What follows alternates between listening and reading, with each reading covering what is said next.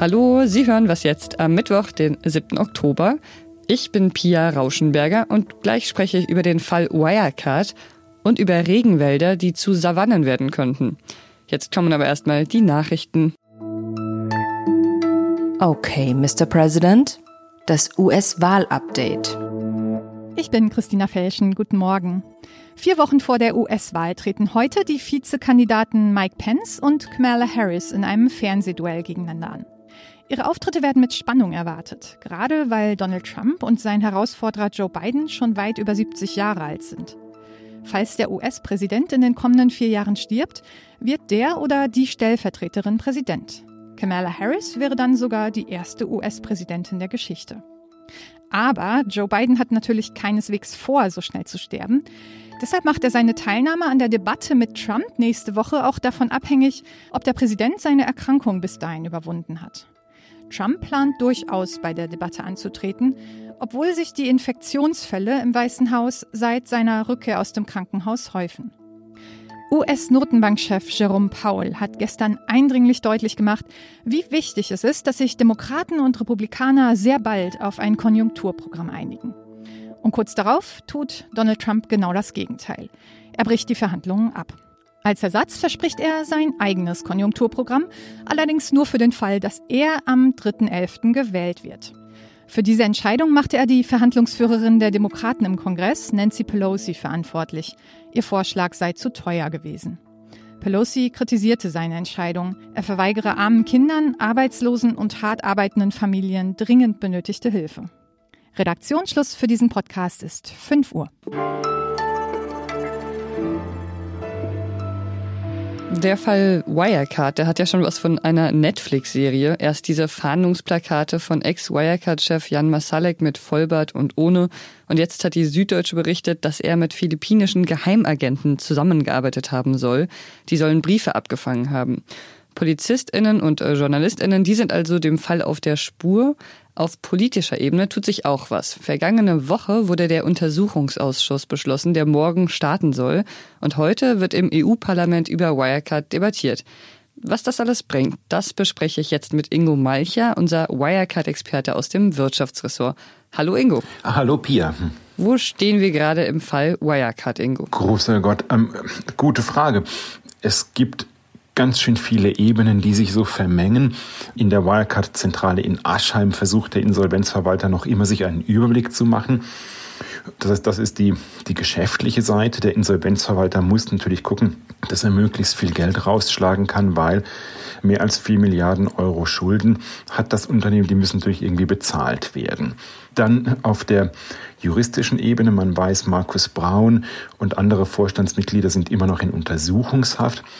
Parlamentarisch wird es einen Untersuchungsausschuss geben und was da rauskommt, da dürfen wir alle gespannt sein. Was kann man denn jetzt von diesem Untersuchungsausschuss erwarten? Na, es wird vor allem darum gehen, wo die Aufsicht in Deutschland geschlafen hat oder nicht gut genug hingeguckt hat. Und das kann man davon erwarten. Man kann, man, ich erwarte sehr wohl, dass wir erfahren, wie streng die Finanzaufsicht BaFin auf die Wirecard geguckt hat. Nach allem, was wir heute wissen, nicht besonders streng. Die BaFin war sehr eifrig, wenn es darum ging, Kritiker und Journalisten zu verfolgen. Sie war weniger eifrig, als es darum ging, sich die Bilanzen des Unternehmens anzugucken, ob da alles mit rechten Dingen zugeht. Da wird man gucken müssen, ob die BaFin wirklich ihrer Aufgabe ähm, gerecht wurde, nämlich einen Blick zu, darauf zu haben, dass an den Kapitalmärkten alles mit rechten Dingen zugeht.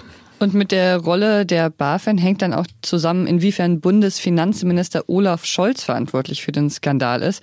Können wir uns da Klarheit äh, von dem Untersuchungsausschuss erhoffen? Das ist zumindest die Hoffnung. Also Olaf Scholz ist richtig. Er ist als Finanzminister, als Bundesfinanzminister dafür verantwortlich, ähm, was in der BaFin passiert. Die BaFin ist eine ihm untergeordnete Behörde. Man muss aber auch ehrlicherweise sagen, dass die, der Wirecard-Fall doch schon recht weit zurückgeht und auch schon vor der Amtszeit von Olaf Scholz es Probleme gab. Ich glaube, Es ist nicht so sehr die Aufgabe des Finanzministers, Bilanzen zu lesen und zu gucken, wie, ob ein DAX-Unternehmen sich an Recht und Gesetz hält. Es ist aber sehr wohl seine Aufgabe, die politischen Rahmenbedingungen zu setzen und seine Mitarbeiter bei der Aufsicht zu motivieren, dass die genauer hinschauen. Der Verdacht ist, dass sie nämlich in den vergangenen Jahren doch eher geschlafen haben und geguckt haben, möglichst schnell Feierabend zu machen. Und dafür würde der Minister dann die politische Verantwortung tragen. Mhm. Aber würdest du sagen, dieser Wirecard-Skandal könnte den SPD-Kanzlerkandidaten Scholz sogar noch ins Wanken bringen oder zumindest ziemlich äh, stark belasten? Ich denke, er belastet ihn auf jeden Fall, weil der Untersuchungsausschuss wird sich hinziehen, wahrscheinlich bis ins nächste Jahr. Und ähm, Scholz hat sich immer das äh, Image zugezogen, dass er ein Macher ist, dass er für Krisen geboren ist und dass er Krisen meistern kann. Jetzt hat er da eine Krise vor sich liegen. Das ist die erste Pleite eines DAX-Konzerns überhaupt mit einer, die sehr wohl, würde ich sagen, mit ähm, einem Versagen der Aufsicht auch in Verbindung zu bringen ist. Und da kann ihm das wirklich die, diesem Image als Macher, der pragmatisch ist und schnell entscheidet, da kann ihm das durchaus äh, mindestens schaden. Vielen Dank dir, Ingo.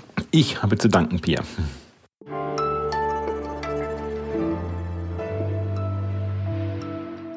Und sonst so?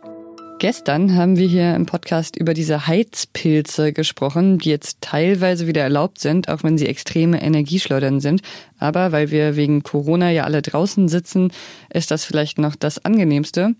Anna, eine Was jetzt Hörerin aus Bremen, die hat vielleicht eine bessere Idee. Die hat was beobachtet. Bei einer Kneipe bei ihr um die Ecke gibt es nämlich statt Heizpilzen Wärmflaschen für alle Menschen, die dort im Freien sitzen. Und das finde ich auch eine richtig gute Lösung, muss ich sagen. Ist doch viel gemütlicher, sich es mit so einer Wärmflasche am Bauch gemütlich zu machen, als unter einem riesigen, leuchtenden Pilz zu hocken. Jetzt muss ich das natürlich nur noch rumsprechen. Vielleicht ruft mal jeder hier drei Gastwörter an und die rufen dann wieder drei Gastwörter an und die rufen dann wieder drei Gastwörter an und die rufen dann wieder drei Gastwörter an. Australien, Sibirien und nun Kalifornien. Es hat in diesem Jahr ja schon ziemlich heftig gebrannt auf diesem Planeten und äh, das belastet natürlich auch die Umwelt. Ein Regenwald kann zum Beispiel durch Dürre, wenig Regen, aber auch durch Feuer zu einer Art Savanne werden. Also mit viel weniger Bäumen, eher so eine Art Graslandschaft und mit weniger verschiedenen Tieren, die dort leben im Vergleich zu einem Regenwald. Dass so drastische Veränderungen durch die Klimakrise möglich sind, das weiß man schon was länger. Aber dass sie quasi schon jetzt Teile des Amazonas bedrohen, das hat eine neue Studie deutlich gemacht, die im Journal Nature Communications veröffentlicht wurde. Darüber spreche ich jetzt mit meiner Kollegin Claudia Valentin, deren Spezialthema quasi der Wald ist. Hallo Claudia. Hallo Pia. Was sagt denn diese neue Studie genau?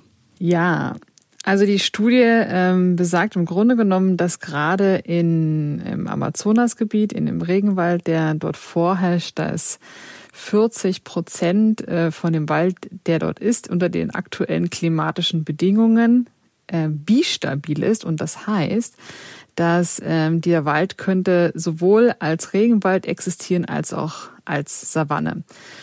Und ähm, wenn sich jetzt aber die Regenverhältnisse ändern, durch zum Beispiel Klimawandel oder aber eben auch, weil dort eingegriffen wird, dann könnte dieser Wald an einen Kipppunkt kommen, wo sich dann quasi nicht mehr der Regenwald befindet, sondern eben eher die Savanne oder wo sich das Ökosystem ändert von, vom Regenwald zur Savanne. Und das hätte natürlich sehr äh, weitreichende Auswirkungen. Wie nah, wie konkret ist denn jetzt diese Bedrohung ähm, dieses Kippmoments, dass der Regenwald zu einer Savanne wird? Und warum ist sie anscheinend näher, als man eigentlich dachte. Also wie weit wirklich diese Bedrohung entfernt ist, das kann man natürlich nicht sagen, ähm, einfach weil diese Studie, wie die meisten Studien, die in die Zukunft gucken, auf, Modell auf Modellen basieren. Aber es kann natürlich sein, dass wenn sich jetzt das Klima schneller ändert als, also als gedacht. Wenn sich also die Regenverteilung ändert und aber auch, wenn eben wie jetzt in den letzten Jahren passiert, immer mehr in den Regenwald eingegriffen wird, weil ähm, Wald entfernt wird durch Brandrodung oder durch Holzschlag, dann äh, verändern sich dort auch die lokalen Regenverhältnisse. Aber ist es nicht auch teilweise ein natürlicher ökologischer Zyklus, dass Wälder brennen und dann wieder nachwachsen? Genau. Also normalerweise, also Feuer sind eigentlich normal und der Regenwald, der kann auch einiges abpuffern und der kann auch eigentlich einiges abfangen. Aber in dem Moment, in dem jetzt zum Beispiel Brandrodung passiert und am Ende und es werden der Regenwald wächst nicht nach, sondern es werden jetzt Palmölplantagen dorthin gebaut, dann äh, wird am Ende nicht mehr so viel CO2 gebunden, wie wenn da jetzt Regenwald stehen würde. Und genauso ist es, wenn gerade an den Rändern vom Regenwald äh, Brände überspringen und es gleichzeitig vielleicht trockener wird, es weniger regnet, dann können sich diese Bäume nicht mehr regenerieren und am Ende ist dann dort kein Regenwald, sondern eine Savanne. Und wenn wir eine Savanne haben, haben wir weniger Vegetation, die dort wächst. Das heißt, weniger CO2 wird aufgenommen und das ist natürlich wieder schlecht fürs Klima. Vielen Dank, Claudia. Gerne, Pia. Und das war was jetzt für heute Morgen. Vielleicht wissen Sie das schon, aber wir haben eine E-Mail-Adresse und die lautet wasjetzt.zeit.de. Und wir freuen uns natürlich über alle Mails, die uns dort von Ihnen erreichen. Ich bin Pia Rauschenberger. Machen Sie es gut.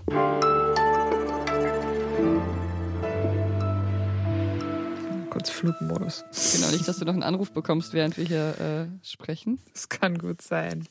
Ich mache gerade Kita-Eingewöhnung. Für die Kita-Eingewöhnung unterbrechen wir das auch gerne.